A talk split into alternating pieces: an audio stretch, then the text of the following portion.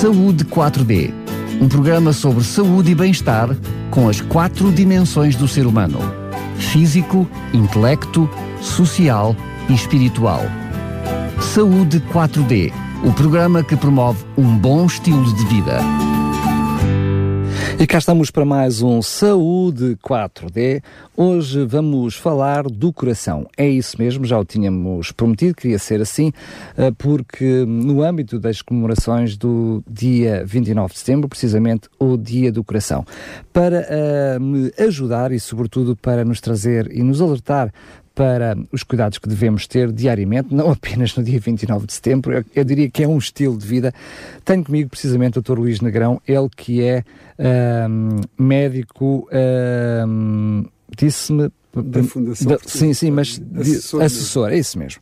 Uh, Estava-me a faltar o assessor, da, da, precisamente da Fundação de Cardiologia Portuguesa. Um, quero agradecer mais uma vez a disponibilidade por ter estado, por ter aceitado, aceito o nosso convite e estar aqui connosco uh, nesta Eu tarde. Quero agradecer o convite. Um, é verdade que um, em Portugal comemoramos precisamente no mês de maio o mês do coração e a uh, 29 de setembro, portanto, um dia mundial não só da Fundação Portuguesa de Cardiologia, mas entre outras organizações, Unesco, a Organização Mundial de Saúde, entre outras em, em vários uh, países, se comemora este como o Dia Mundial do Coração.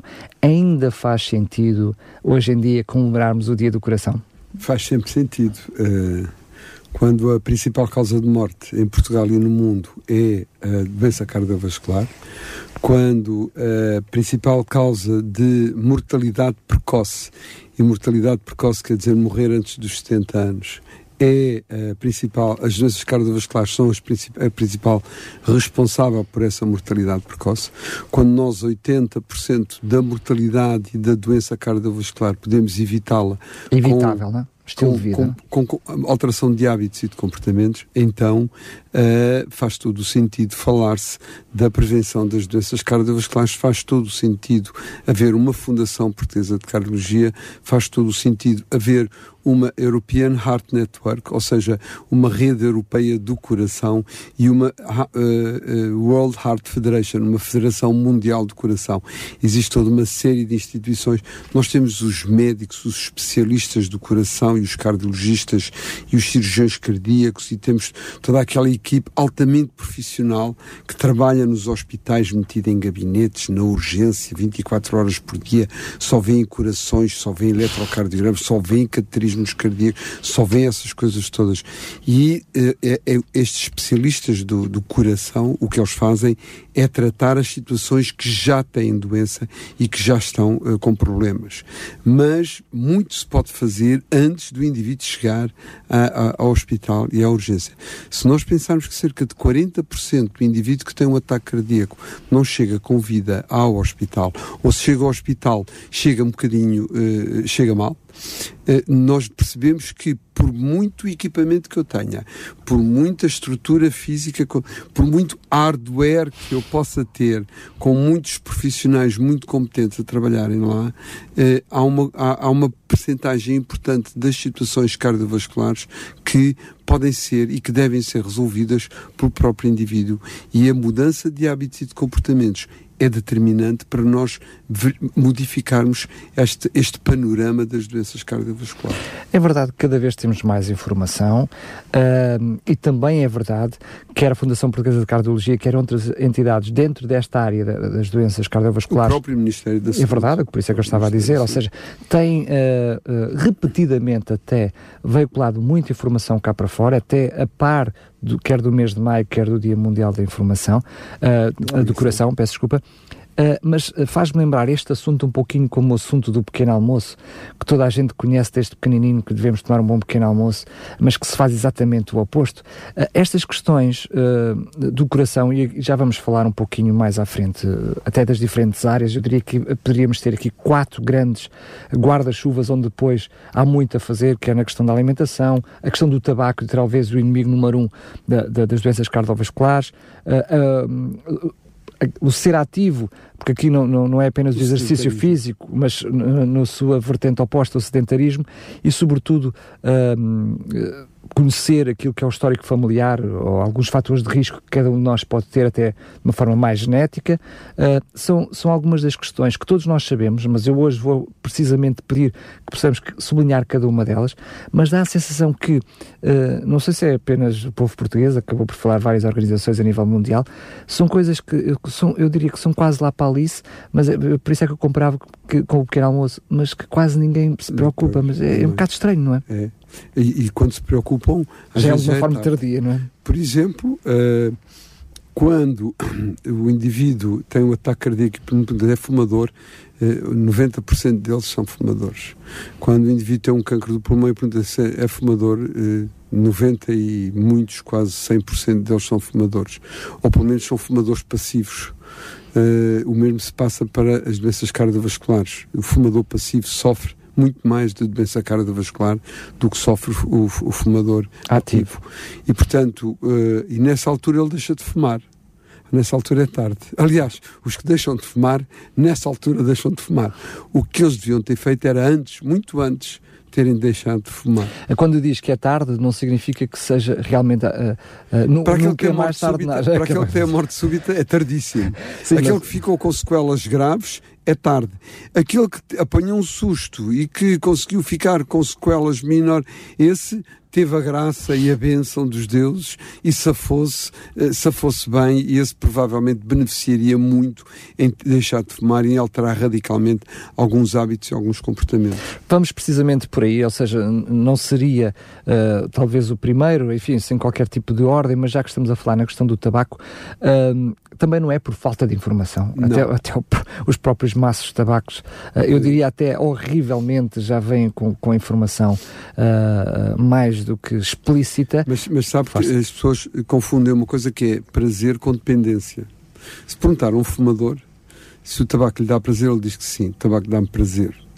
E ele confunde prazer com dependência. Uh, a única maneira que ele tem de lhe retirar o, o desconforto, a ansiedade, o nervosismo que os níveis da nicotina lhe provocam, a incapacidade de pensar e de raciocinar que os níveis baixos da nicotina lhe provocam no organismo, a única maneira que ele tem é puxar para o cigarro e fumar. E, portanto, isso dá-lhe prazer. Isso corta-lhe a ansiedade, corta-lhe o nervosismo, põe-no a funcionar como deve ser e ele fica satisfeito.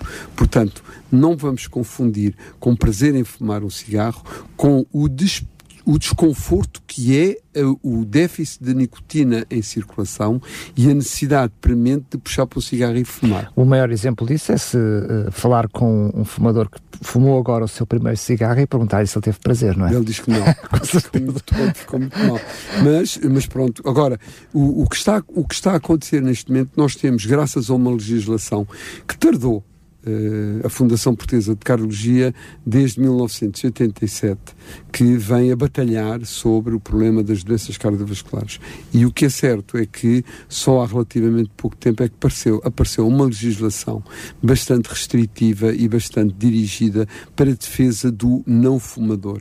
Não foi para embirrar com os fumadores. É, é, é, é eu faço questão de sublinhar, e por isso lhe peço desculpa por interromper, não. é que muitas vezes algumas medidas uh, parecem ser vistas por parte do fumador como uma ameaça ao próprio fumador. Mas aqui estamos uh, a, a falar claramente a defender fumador. o não fumador. E há um não fumador, há um não fumador que habitualmente não é protegido e que é esquecido, que são as crianças, filhas de pais fumadores e filhas de mães fumadores. É corrente, é banal, é frequente nós vermos mães e pais que estão a fumar dentro do carro, carro com exemplo. as crianças no banco de trás. E eles acreditam piamente que, pelo facto de abrirem a janela, o fumo vai todo lá para fora. Não vai. E, uh, uh, e a criança, desde muito cedo, aprende uh, e familiariza-se com o fumo do cigarro. Isto quer dizer que esta criança, muito provavelmente, quando chegar adolescente, será um fumador, será um fumador ativo, como são grande parte dos filhos de pais fumadores. E, portanto, aliás, a criança segue o exemplo do pai, segue o exemplo da mãe, e se o que o pai e a mãe dizem e o que fazem é porque, se eles o fazem, é porque não traz risco não traz problema nenhum. E então as crianças agarram com muito mais facilidade. E hoje em dia começa-se a pensar a fazer na Europa aquilo, e tem-se discutido esse assunto, aquilo que nos Estados Unidos da América já acontece. Uma pessoa que seja apanhada a fumar dentro de um carro com uma criança no banco de trás ser uh, uh, severamente punida e severamente avisada pelo facto de estar a incutir o vício numa criança, uh, numa criança. E, portanto... Mas, doutor Luís Negrão, eu percebo perfeitamente o que está a dizer.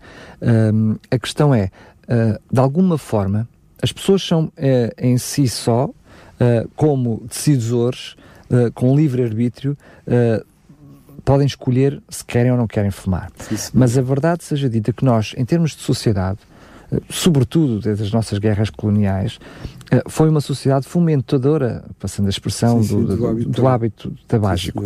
Hoje em dia, parece-me ver, independentemente, nós estamos aqui a falar do hábito, do, se é bom ou se é mau, porque isso é mais que conhecido e, portanto, reconhecido, não, nem sequer é questão, mas vemos uma sociedade a tentar lutar, estou a falar portuguesa, a lutar contra o tempo, uh, eventualmente com as asneiras que fez no passado, de uma forma agressiva, uh, recuperando aquilo que foi perdido no passado e que ela própria também, também fomentou.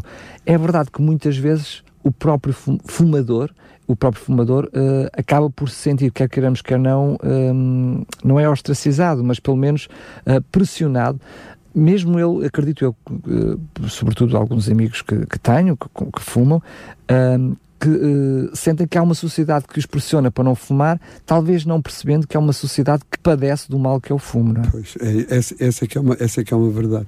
Uh, hoje em dia, o fumador acha que todas estas medidas são apontadas para ele. Ele sente-se marginalizado, sente-se excluído, sente-se uh, perseguido por causa do, do, dele ter um hábito, o hábito de fumar.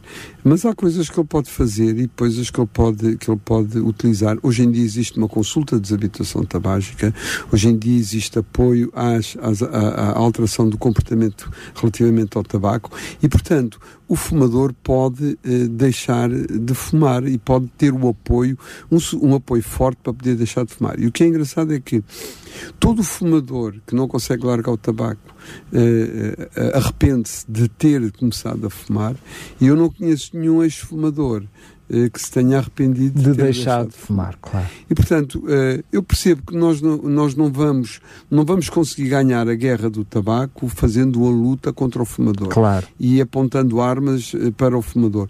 O que nós temos que fazer é, se calhar, envolver o fumador em projetos, em trabalhos, em atividades, em coisas em que ele se esqueça de que efetivamente tem que tem que não não pode fumar e tem que deixar de fumar para que ele, eh, aos poucos e poucos, se vá desabituando e que ele perceba, mas estou agarrado a esta porcaria para quê? Vou deixar esta porcaria já e pum, e põe-la de parte.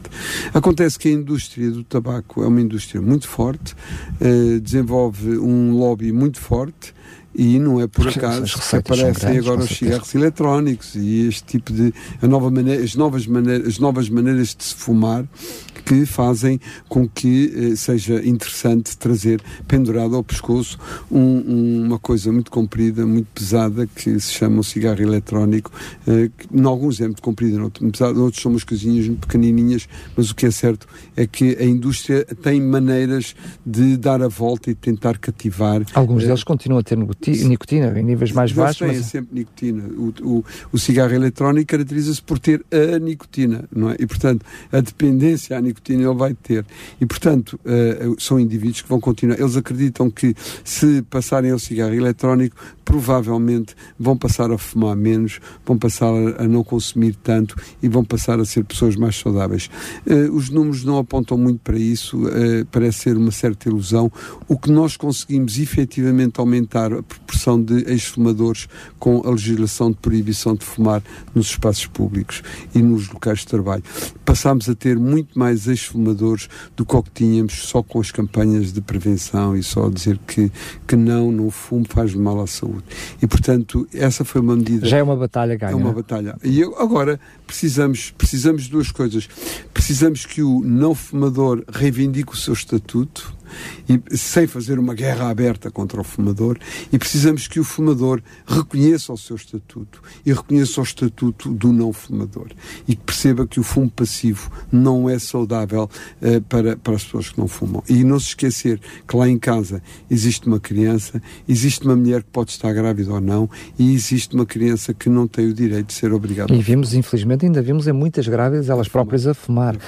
Um, é verdade que este tabaco, só o tabaco em si já é um flagelo, é conhecido como inimigo número um das doenças cardiovasculares, mas também queremos, uh, talvez, se nós apontássemos aqui um, uma segunda bateria, tinha a ver com a questão uh, da alimentação, uma alimentação, alimentação saudável, ou pior ainda, a falta dela. Mas muitas das pessoas que fumam também, também comem mal. E, portanto, juntamos um mais um. Uh, as questões da alimentação uh, têm muito que se lhe diga. Uh, eu gostaria, por favor, que pudesse abordar eu, eu, esta, eu, esta nas, eu nas, na questão da alimentação, eu uma vez pediram para falar numa escola sobre alimentação saudável. E eu, eh, com a minha irreverência e com às vezes com a minha falta de, de, de, de senso comum, que às vezes também cai para o outro lado, eh, fiz uma apresentação eh, em que fiz a seguinte afirmação. Isto era para pais de crianças que estavam na escola. Disse que a alimentação saudável é comer aquilo que a gente não gosta, a pensar na nossa saúde. E pus umas imagens de umas saladas, de uns tomates, de umas cebolas, de, um, de, uma, de, uma, de, de, dos, de umas couves, dos Muita verdura. Muita verdura, que, que, que, as crianças não pegam naquilo, ninguém pega naquilo, a gente come aquilo quase que por sacrifício, a bem da nossa saúde. alimentação saudável é comer aquilo que não se gosta, a bem da nossa saúde. Este era o primeiro slide.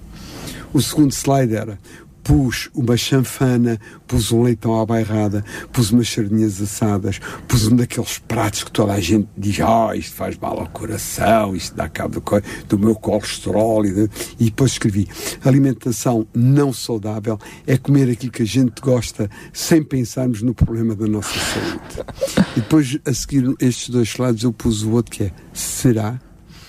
O que se, a diferença está naquilo que se gosta e daquilo que não se gosta. Mas também o paladar se educa, não é?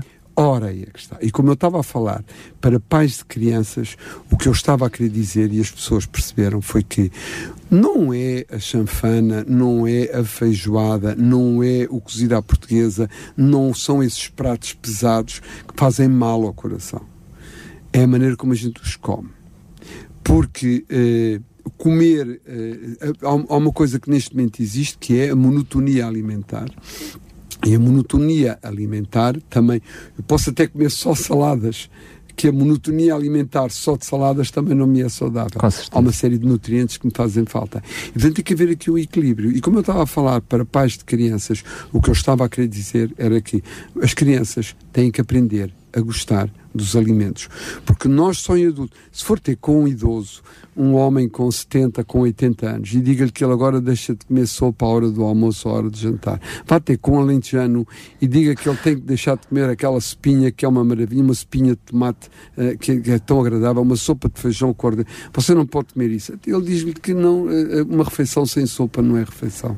Está certo. É verdade. Agora, diga Agora eu queria dizer, diga lá um jovem de hoje em dia. Para não comer com sopa, para comer a sopa. Ele diz, ah, sopa, não quero. Outra sopa, vez, outra sopa. vez sopa. Portanto, há aqui uma coisa que se chama aprender a comer os alimentos e aprender a variar os alimentos. Eu reconheço que é muito difícil para um pai que apanha uma IC19, que sai de Lisboa. Agora, agora vamos buscar um bocadinho a nossa realidade. E, e, uma coisa que às vezes acontece e nós às vezes esquecemos-nos. Nós fomos os miúdos no infantário às 8 horas, 7 e meia da manhã. Está a ver? Um miúdo às 7 e meia da manhã, por volta das 7 e meia, 8 horas está a tomar o pequeno almoço. 4 horas depois, ou seja, ao meio-dia está a almoçar. Às 4 horas da tarde, às 4 e 2, 6, desculpe, às 4 horas da tarde está a fazer um lanche.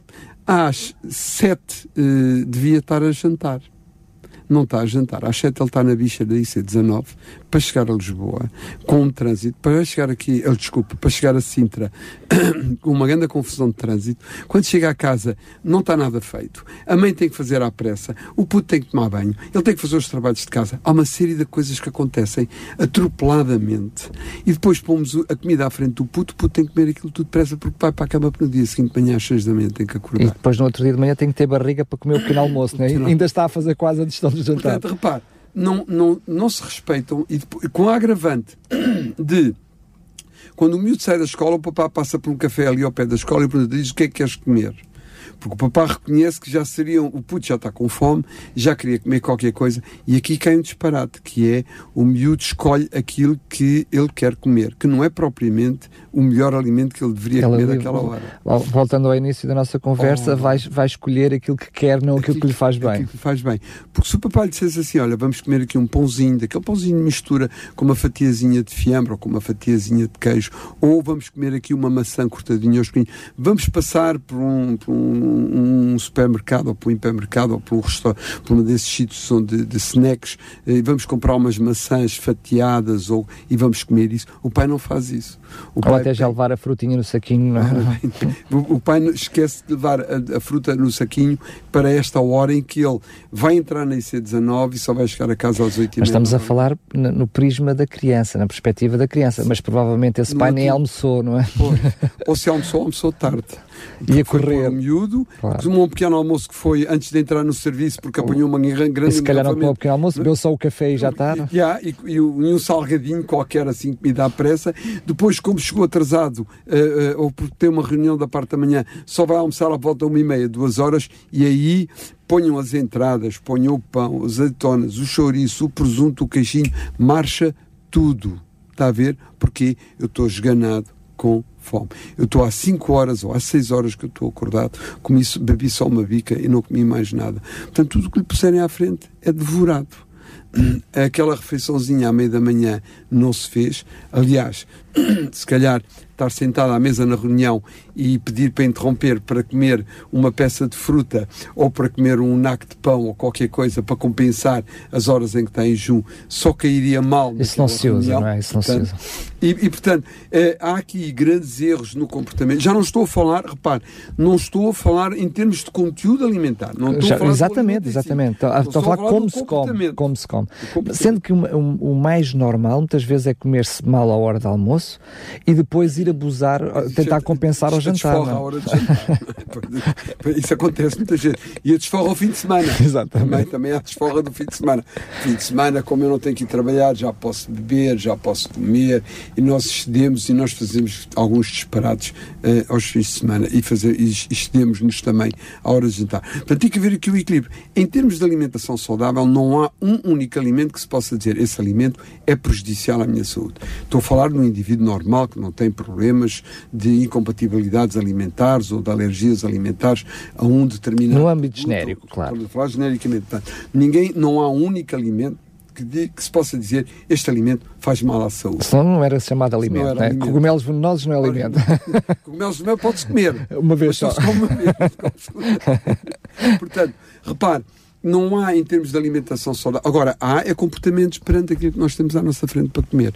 E aprender a gostar de todos os alimentos, da salada, dos, da sopa, do feijão, das massas, do arroz, da carne, do peixe. Hoje em dia o miúdo não sabe, não sabe uh, amanhar um peixe. Uh, na, na, no prato um peixinho grelhado. Ponha-me uma douradinha ou um, um, peixinho daqueles pequenininhos no prato de uma criança.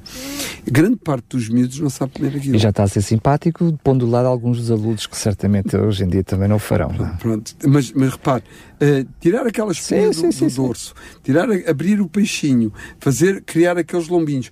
Não há, não acredito que haja criança alguma que não goste de um lombinho daqueles, depois regadinho com um fiozinho de azeite, um bocadinho de limão, com uma batatinha cozida. Uma cenourinha, uma, maravilha. Uma, coisinha assim. Uns de... brócolis, uns oh, de... maravilha. Não há criança nenhuma que não goste. É preciso é, é que ele aprenda a gostar. É preciso que o pai e a mãe... Eu vou-lhe dar um exemplo. Uma vez fui com o meu filho para uma marisqueira e estávamos a pensar mandar vir um camarãozinho e ele disse, não queres um camarãozinho? Não, não quero. Ele era pequenino e disse, não, não quero. Mas tu nunca comeste, não quero. Não, não quero. Então o que é que tu queres? Quero um bitoque. É pá, mas tu experimenta lá o, o, um bocadinho de camarão. Não, não quero, só quero o bitoque. Eu devia-me ter calado. Mas eu insisti, está a ver? Conclusão. Ele comeu o camarão e eu é comi o bitoque.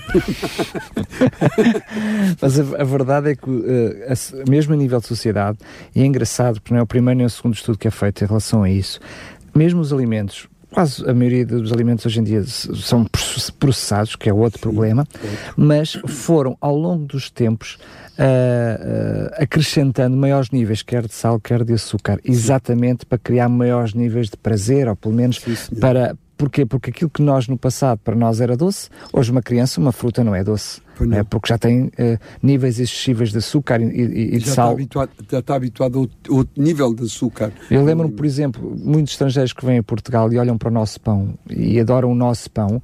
O que eles não sabem é que o que o nosso pão tem de bom é o sal que cada vez pomos mais. Felizmente que a legislação já lhe baixou um bocado o teor de sal, eh, mas a legislação há relativamente há uns anos atrás limitou o teor de sal no pão. Porque as questões do sal são também um são, problema. São, Dentro desta área específica que estamos a falar, são um problema são de facto um problema. Aliás, foi o sal e o tabaco os dois grandes inimigos públicos que motivaram há, há 30 e, e, quase 40 anos atrás, motivaram o professor Fernando Pádua a criar uma instituição que se preocupasse com a saúde da população e que fizesse a prevenção das doenças cardiovasculares. E foi a Fundação que começou a vir para a rua a dizer o tabaco faz mal, o sal faz mal, a tensão arterial é provocada por excesso de consumos de sal e as pessoas têm que fazer, têm que ter cuidado nesse sentido. E, portanto, o sal e o tabaco já são longos na nossa história, na história da Fundação. Já se começam a ver modificações, já se começam a fazer algumas, algumas alterações, mas desculpem, aquele queijinho da Serra é muito bom, mas tem grandes, grandes quantidades de sal. Aquele presunto, se a gente o deixa um bocadinho fatiado, um bocadinho solto ao ar, ele fica até com cristais de açúcar, microcristais de açúcar na superfície. Uma vez no restaurante que veio, o empregado olhou para o presunto e disse: Ah, isto deve estar estragado. Ele disse, eu disse: Não, não está, o presunto está seco. E o sal que está embebido no, no, no, presunto cristalizou. E estes pontinhos brancos que vê aqui é o sal cristalizado do presunto. Portanto, isto para dizer que o presunto tem muito sal. Inclusivamente, uma coisa que as pessoas provavelmente não conhecem, aquele ketchup que a gente, que os miúdos põem em tudo, começar nas batatas fritas e acabar no hambúrguer ou noutro sítio qualquer, esse ketchup é salgadíssimo. E outra coisa que as pessoas e, e curioso também tem muito açúcar, eu não fazia a Tem açúcar ideia. e tem sal, tem é as duas coisas. E outra coisa que as pessoas também nunca repararam, aquela aguinha gasosa que a gente depois do repasto daqueles muito exagerado, tentamos compensar com água, com gás, habitualmente as águas gasificadas têm grandes quantidades de, de, de, de, açúcar, oh, desculpa, sal. de sal. E, portanto, é preciso também ter cuidado com isso e ler os rótulos às vezes. E os refrigerantes com carradas e carradas de açúcar. açúcar. Um, são dois flagelos, enfim, eu diria quase para fazermos um programa sobre cada um deles. Mas uh, é verdade que já mais recentemente, uh, talvez já um problema da, de, de, desta última década, tem a ver também com a questão do sedentarismo. Sim. Ou seja, uh, é verdade que a juntar a estes dois males que já falámos, o sedentarismo, eu diria que é um fator agravante de tudo o resto. E nós temos pessoas a comer mal, a fumar e a não se mexerem, não é? Completamente. E, e isso faz com que a, a, doença cardiovascular seja eh, potencializada, porque os fatores de risco não se somam, multiplicam-se. Uh, ou seja, se o risco de ter uh, uh, ser obeso for igual a 2 e o risco de ser, de, de, ser hipertenso for igual a 3 e o risco de fumar ser igual a 4, o risco global não é 4 e 3, 7 e 2, 9. Não é 4 vezes 3 e depois vezes 2. Está-me a ver o filme. É uma coisa, é uma, um, um, risco extraordinariamente aumentado. Portanto, os riscos não se somam, os riscos potenciam-se, multiplicam-se. E, portanto, a curva tem uma subida, a curva de mortalidade, à medida que o número de fatores de risco vai aumentando, vai crescendo uh, de uma forma drástica e de uma forma assustadora. E, sendo facto... que, nesta, desculpa ter interrompido, uh, sendo que nesta questão de, de ser ativo, uh, muitas pessoas pensam que ser ativo é trabalhar. Bem, depende também, é verdade, que depende de, de tipos de trabalho. Sim, é? Se eu estou à frente de um computador, é difícil, é diferente do que se eu estiver na estiva e andar a distribuir a correspondência claro, portanto, haverá certamente profissões e profissões. Agora, desculpe, Força. agora os carteiros têm uns carrinhos simpáticos e umas motazinhas simpáticas que é para eles sofrerem mais precocemente. Mas claro. Mas muitas das pessoas pensam, ah, eu sou ativa porque ainda estou no mercado de trabalho. Não é essa a questão, é realmente perceber se no meu dia a dia eu vou tendo atividade física, não é preciso ser exercício físico, atividade física, que compense precisamente aquilo que eu vou ingerindo, aquilo que eu vou entendendo do organismo. Não é? Isso, nós, o, aquilo que nós ingerimos tem que ser queimado. E, e o que queima aquilo que nós. Eh, o comboio que via de Lisboa para o Porto tinha que pôr carvão. Agora não, agora é elétrico. Mas quando, no tempo do comboio carvão, tinha que sair de Santa Apolónia com carvão e à medida que o comboio ia andando, ele ia metendo carvão. E o carvão ia queimando, ia aquecendo a água, ia provocando vapor e o comboio. comboio. Mas quando chegava ao entroncamento, tinha que voltar outra vez a pôr carvão. Está a ver? Depois, quando chegava a Coimbra B, voltava outra vez a pôr carvão. E portanto. Uh, uh, nós queremos metendo... pôr carvão sem andar de comboio. Ora, nem o que acontece na nossa alimentação é que nós pomos carvão e hoje em dia os alimentos são cada vez mais energéticos com menos quantidade e, portanto, eu sinto-me saci... eu não me sinto saciado saciado do ponto de vista de estou satisfeito em termos de comida, mas a quantidade de calorias e de energias que eu ingeri foi quase que suficiente para, para mim e eu ainda não estou saciado. Porquê? Porque o alimento tem uma grande densidade calórica e, portanto, o que acontece é que eu faço uma ingestão muito calórica e depois não gasto praticamente nada. É como se eu uh, uh, fosse carregando o, o, o carvão. carvão. mas sem, sem sair do sítio. Às tantas, eu tinha carvão na carruagem da primeira classe, carvão na carruagem da segunda classe e por aí fora eu tinha o E o pior é que nós não escolhemos para onde é que vai o carvão. Não, não nós escolhemos. Ele vai habitualmente para o tecido solar subcutâneo, que é onde está a gordura, onde é acumulada a gordura. E aí sim, e aí ficamos com, ficamos com, com, com, com somos somos obesos, somos pré-obesos e somos obesos. O que acontece é que a única maneira de resolver isso é fazer uma atividade física. Uh, aliás, não é só a única maneira. A única maneira é alterar o comportamento alimentar e adequá-lo à atividade física que a gente faz. Eu lembro que fazer atividade física terá outros benefícios, não é? Portanto... Sim, sim, não é só em termos cardiovasculares, claro. desde as osteoarticulares até as psicológicas, dá para, dá, dá para muita coisa. Agora, uma coisa é certa, a prática regular de uma atividade física, ninguém Uh, ninguém se levanta de uma cadeira onde está a ver um filme interessante para ir à rua num dia de chuva ou de frio para fazer a sua atividade física. Mentira, ninguém vai. Portanto, não vamos falar de atividade física quando aqui em Sintra está um cacimo desgraçado lá fora e eu tenho que ir à rua fazer a minha atividade física. Ah, vamos, já estivemos a falar melhor e eu sujeito do outro lado. Portanto, uh, nós temos a atividade física, a gente só consegue fazer atividade Houve uma vez um professor de educação física que me disse que a atividade física, para ser completa, precisa ter quatro Fs. O primeiro F é o fundamento. Porquê é que eu faço atividade física?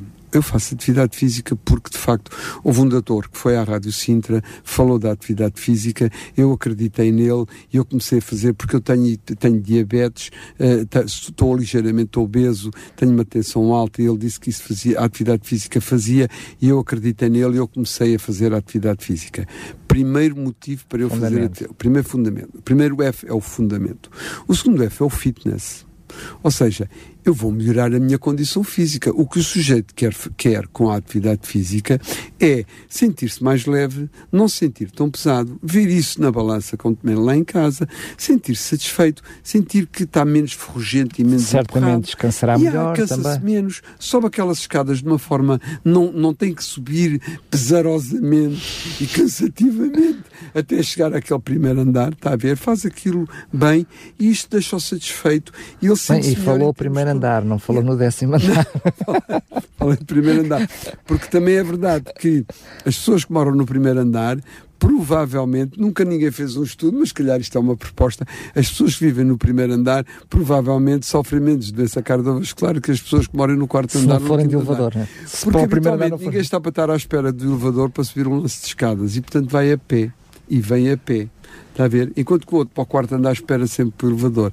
E só o facto de ele ter andado para cima e para baixo, vai de manhã, quando, vem quando vai trabalhar, quando vem a casa, à hora do almoço, quando vai, se vai à rua fazer qualquer coisa, vem, sobe aquele lance de escada.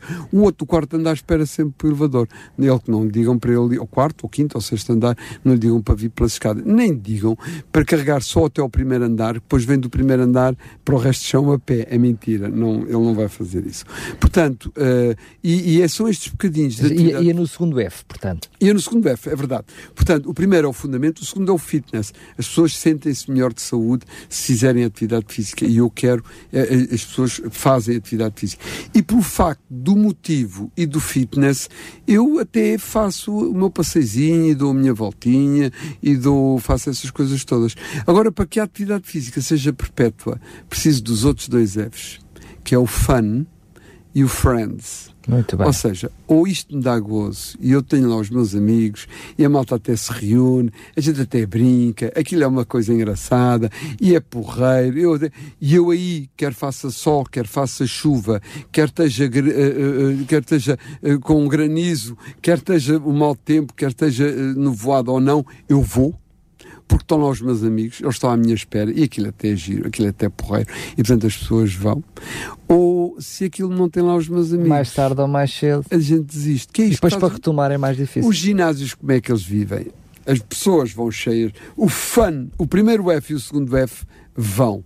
E, portanto, eu preciso de fazer exercício físico. Houve um doutor que na Rádio Sintra disse para fazer exercício físico, eu vou começar a fazer exercício físico, eu até me sinto melhor e pumba, e o primeiro mês, este mês até já paguei a prestação toda e pumba, eu vou, e, portanto, e vou até mais do que uma vez por semana, vou duas e três no vezes segundo mês semana. paga, mas já não vai. Ainda vai, não vai tantas vezes. Ao terceiro mês, epá, este, este mês só lá fui uma ou duas vezes, está a ver? E ao quarto mês é mentira, ele continua a pagar e não, e não, e não para os pés. Portanto, é preciso o F do fun e o F do friends.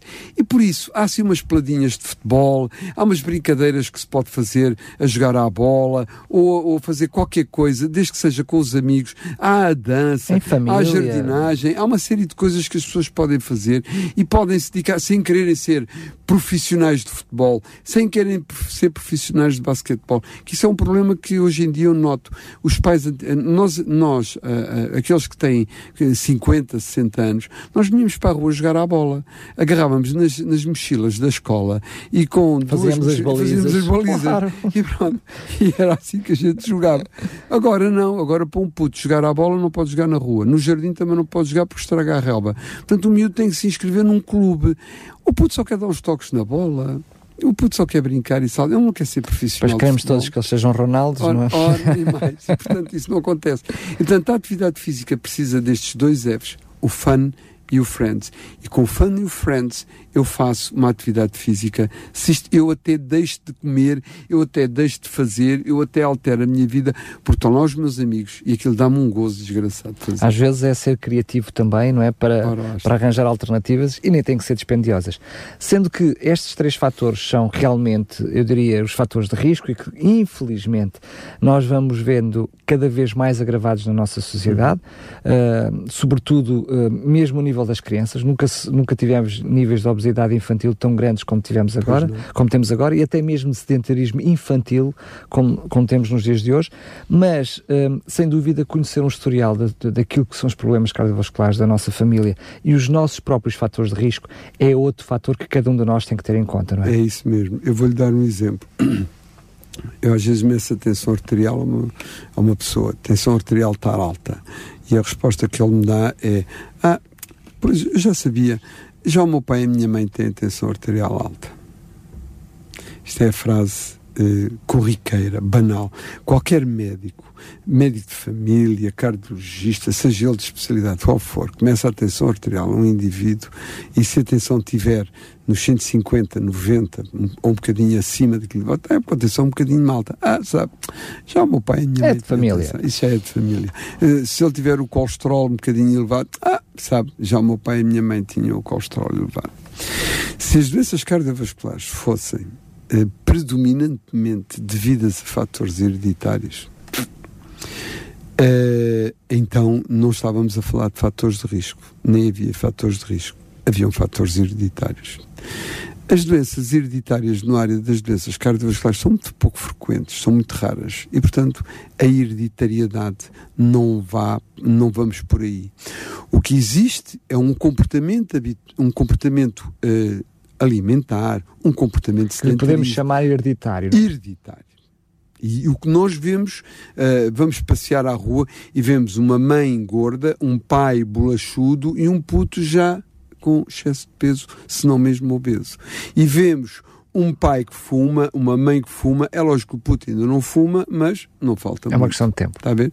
Portanto, há uma série de. Ah, vemos um pai que gosta, de ver, gosta de, do telecomando para passar os canais quando está a dar a bola, vemos uma mãe que gosta de passar o telecomando para ver uh, as telenovelas e para ver os filmes na televisão, e vemos um puto que também gosta da sua consola, de meter lá os dedos e andar ali a jogar com os seus amigos pela consola. Não vemos estas pessoas a fazerem uma atividade física Portanto, o comportamento, o comportamento não saudável é que provavelmente é hereditário. E isto é que faz com que a doença uh, seja uh, preocupante. E a atitude das pessoas perante este fator é também preocupante. Repare, a frase é a mesma, mas é dita de maneira diferente. Eu vou-lhe dar um exemplo. O senhor está com a tensão alta, já viu? 150 96, está com a tensão um bocadinho alta. Ah, sabe, já o meu pai e a minha mãe tinham tensão alta. Take one. Resposta número um. Resposta número dois. Olha, o senhor está com a tensão alta, está com 150 96, está com a tensão um bocadinho alta. Pois sabe, já o meu pai e a minha mãe tinham a tensão arterial alta. Repare, a frase, as frases são as mesmas. A intuação que um dá na primeira é completamente diferente da intuação do que o outro dá na segunda. Na primeira não está. Mostra indiferença. Completamente. Não tem. Mas ele até acha que a tensão arterial alta é, é, uma coisa que ele vai ter que sofrer, porque já o pai e a mãe tinham tensão alta. E, portanto, isto é inevitável. É, pronto, não tenho hipótese nenhuma. Eu até hei de morrer como o meu pai e como a minha mãe. Ele não vai fazer nada para mudar. O outro não. O outro está preocupado. O outro está preocupado porque tem uma história familiar. Sei lá, já, já, já os meus já pais pai tinham, tinham, se calhar é melhor preocupar-me com isso. Ora bem. E o que nós vemos na grande maioria das pessoas, este é a primeira resposta. Ah, sabes, ah, o meu pai e a minha mãe tinham atenção arterial. Ora, eu só posso mudar aquilo que, eh, primeiro, que eu conheço. E aquilo que eu conheço me preocupa. Está a ver? É, é, muito mais fácil. Este, o segundo indivíduo que diz, sabe, já o meu pai e a minha mãe tinham tensão arterial alta. É muito mais fácil este indivíduo passar a pôr menos sal na comida, passar a fazer uma atividade física, preocupar-se com outros fatores de risco, porque ele tem uma história familiar de hipertensão arterial, do que o segundo indivíduo. Ele não está muito motivado. A hipertensão arterial não o preocupa. Ele aparece nos rastreios que a Fundação faz. Ele vai ao médico de família, o médico passa-lhe um medicamento medicamento, mas ele é, eu até quando tomo um medicamento me sinto mal disposto, é lógico, a tensão baixou e ele sente-se um bocado mal. Portanto, não é motivador este tipo de, de situação. Portanto, a atitude do indivíduo perante uma história familiar, às vezes, não é tão favorável à sua saúde como nós gostaríamos que ele fosse. E acaba depois por não ter uma função pedagógica para com os seus próprios filhos, para, para não, a sua família. Se ele próprio não se preocupa bem, com ele próprio, mais, como os filhos. Este ano, uh, o mote para o Dia um, Mundial do Coração é precisamente energia para a vida. Tem noção o, o fundamento deste, deste Eu, eu deste, acho que este ano, uh, eu vou-te explicar, a, a, a Federação Mundial do Coração à semelhança do que se passava em muitos países da Europa e muitos países do mundo que, que escolhem uns dias ou uma semana, ou um mês, Portugal escolhe um mês, mês de, maio, maio, para, para falar sobre o coração. Então a, a, a Federação Mundial de Coração lembrou-se de pôr um dia, dedicar um dia, assim como ao dia do Mundial do Não Fumador, do sem, sem Fumo, o Dia Mundial Sem Carros, o Dia Mundial do Sorriso, o Dia Mundial. Aliás, todos os dias é dias de efemérides. É, são dias diferentes. Então a Federação Mundial do Coração lembrou-se de pôr no 29 de setembro o Dia Mundial do Coração. E fez um desafio a todas as instituições de prevenção das doenças cardiovasculares que fizessem qualquer coisa, que nem que seja por exemplo, vir à Rádio Sintra falar sobre o Dia Mundial do Coração e, ou, ou, e desenvolver uma série de atividades nesse sentido. E a Fundação, desde a primeira hora que aderiu ao projeto, e nós temos vindo a desenvolver esse trabalho e temos vindo a fazer, comemoramos o Dia Mundial do Coração. O Dia Mundial do, do Coração é comemorado no dia 29 de setembro, que é a próxima quinta-feira. Na próxima quinta-feira vamos ter uma conferência de imprensa, vamos falar de é como é que vai correr o Dia Mundial do Coração, a importância do Dia Mundial do Coração, que este ano a frase é energia para a vida mas energia renovável, daquela energia que não seja poluente, aquela que só traz bem para todos. Está a ver? De, hoje a notícia que vinha nos jornais da, da manhã era há pessoas, há julgo, ouvi falar em 3 milhões de pessoas que morrem em todo o mundo por causa da poluição. Portanto, vamos pôr energia não poluente, porque de facto essa é que nos mantém vivos e que nos faz o nosso coração bater. E a frase energia para a vida pode, é precisamente isso, é, é precisamente essa, nesse sentido. E de facto, o Dia Mundial do Coração tem-se dedicado, é um dia, setembro. Ora, 29 de setembro cai uma quinta-feira, as pessoas estão a trabalhar. Portanto, qualquer tipo de atividade que a gente desenvolva, nós não vamos conseguir fazer chegar a ninguém. Então o que é que nós habitualmente fazemos? Lançamos, fazemos todos os anos fazemos assim, lançamos o repto a, aos municípios e alguns municípios dizem sim, nós queremos comemorar também o Dia Mundial do Coração. Nós temos neste momento cerca de 60 municípios já com um plano de atividades a desenvolver no próximo domingo, no próximo fim dia de semana, dois. no dia 2, e escolhemos habitualmente um, um município onde, onde vai ser uh, o palco das, das, das atividades. Este ano, Setúbal é a cidade europeia do desporto. E o ano passado, a, eh, a Presidente da Câmara de Setúbal solicitou-nos e pediu-nos que, encarecidamente, que nós comemorássemos o Dia Mundial do Coração em Setúbal, porque Bem Setúbal é, é o dia, é a cidade europeia do desporto. E nós vamos. Então, o palco vai ser em Setúbal, vai ser no Parque Urbano de Albarquel. Setúbal conseguiu, eh, de uma forma muito inteligente e muito bonita, aproveitar aquela zona ribeirinha que está ali quase no estuário, no fim do Sado, uh, para fazer umas, uns belos dos passeios e uma belas umas passeatas. Temos a doca do peixe ali ao pé, pé. temos uma praiazinha ali, as pessoas podem se passear, é muito agradável aquela zona e nós vamos lá estar. Vamos lá estar com uma série de atividades, desde uh, corrida, marcha, uh, zumba, uma série de atividades que eles têm programado. Vai haver canoagem também e no fim da manhã toda a gente se vai juntar e vai fazer um coração uh, humano, as pessoas vão formar um coração e vai haver uma fotografia para esse coração. Nós fizemos o mesmo desafio às 64 ou 65 câmaras que estão a participar connosco. No fim, nós não podíamos dizer à Câmara, uh, faz-se conta de Lamego, que dissesse, olha, faça-me um, um desenvolva-me esta atividade e esta atividade e é esta assim atividade. Deixamos a, a, a criatividade para, um, para eles e as equipamentos também. locais. E, portanto, claro. O que eles vão fazer a nível local, vão desenvolver uma série de atividades e depois, no fim, tiram uma fotografia com o coração humano. E nós vamos receber montes de fotografias com corações humanos e vamos mandá-lo para a World Heart Federation, para a Federação Mundial de Coração, e mostrar-lhes como é que nós comemoramos o Dia Mundial de Coração no nosso país. Então, para já, para si que nos está a ouvir, talvez é perceber talvez na sua seja, dizer, força ir a www.fpcardiologia.pt, saber se no seu município a Câmara está a, a, vai desenvolver alguma atividade. Se vai desenvolver, participe colabore, faça vergonha é ser apanhado a roubar e não poder fugir. Portanto, vista-me os calções, vista-me as sapatilhas, pegue no miúdo, pegue na avó, pegue na esposa, vão todos lá para a rua, vão brincar, vão correr, vão saltar e depois no fim façam o coração. E vão ver que quando chegarem ao fim do dia vão estar cansados, mas uh, é um cansaço de que valeu a pena, não é? Valeu, valeu a, pena. a, pena. muito bem. Se o município não tem, não desenvolve nenhumas atividades, então invente-as, faça qualquer coisa, faça pelo seu coração. Mas uh, para além das atividades no dia 2 de, de, novembro, de, novembro, de, de setembro, de outubro, dia 2 de outubro. Ah, só depois já é dia 2, com certeza. Eu estava a pensar no dia 29, uh, porque dia 29 tem a vossa conferência, já agora a que horas é que é? Vai ser às 11 horas no Palácio Foz, em Lisboa. É mais para a comunicação social, para, para, ouvirmos, uh, para ouvirmos as entidades responsáveis do nosso país a dizer que sim, senhora, é necessário fazer-se prevenção. A prevenção é o caminho claro melhor, sim. é o mais barato. Uh, se houvesse, se houvesse atividade física, já tenho dito isto, se houvesse atividade física vendida em comprimidos, era, era, era, Fechavam-se os ginásios e, e, e, as farmácias uh, passavam um lugar imenso.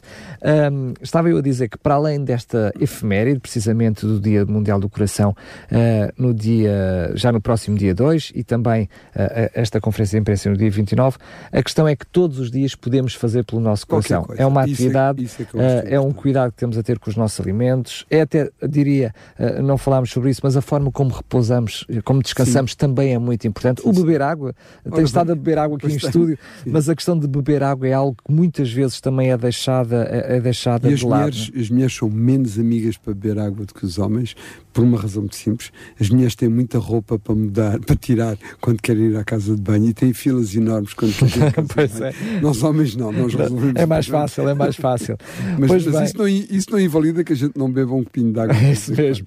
Portanto, quero agradecer mais uma vez a presença do Dr. Luís Negrão aqui nos estúdios da RCS, precisamente para nos alertar para esta problemática, enfim, uh, deixar-nos a todos, uh, mais uma vez, eu, como dizíamos no, nosso, no, nosso, no, início da nossa conversa, muitas destas coisas já são lá para para nós, para nós, o que é importante é que de uma vez por outra, aliás, de uma vez por todas, assim é que é, não é uma vez por outra, mas de uma vez por todas as coloquemos em prática, né? Isso mesmo, isso mesmo. mais uma vez quero agradecer, quero agradecer. mais uma vez. Foram, foi uma hora agradável. É, muito bem. Já sabe, este programa estará disponível em podcast, se não ouviu desde o início, pois bem, deve vir até rádio RCS rcs.pt. No, no separador programas, já sabe, o programa é Saúde 4D. Quanto a si que está desse lado, fique bem na companhia da RCS. Saúde 4D. Um programa sobre saúde e bem-estar com as quatro dimensões do ser humano: físico, intelecto, social e espiritual. Saúde 4D. O programa que promove um bom estilo de vida. Os caminhões podem parar, o gás óleo pode faltar, mas o meu bom dia para a RTS, esse nunca vai faltar. Gostava de estar convosco. Está bonita, a vossa rádio está muito, muito forte. Convosco só se pode ficar bem depois. 91.2, a melhor rádio do mundo.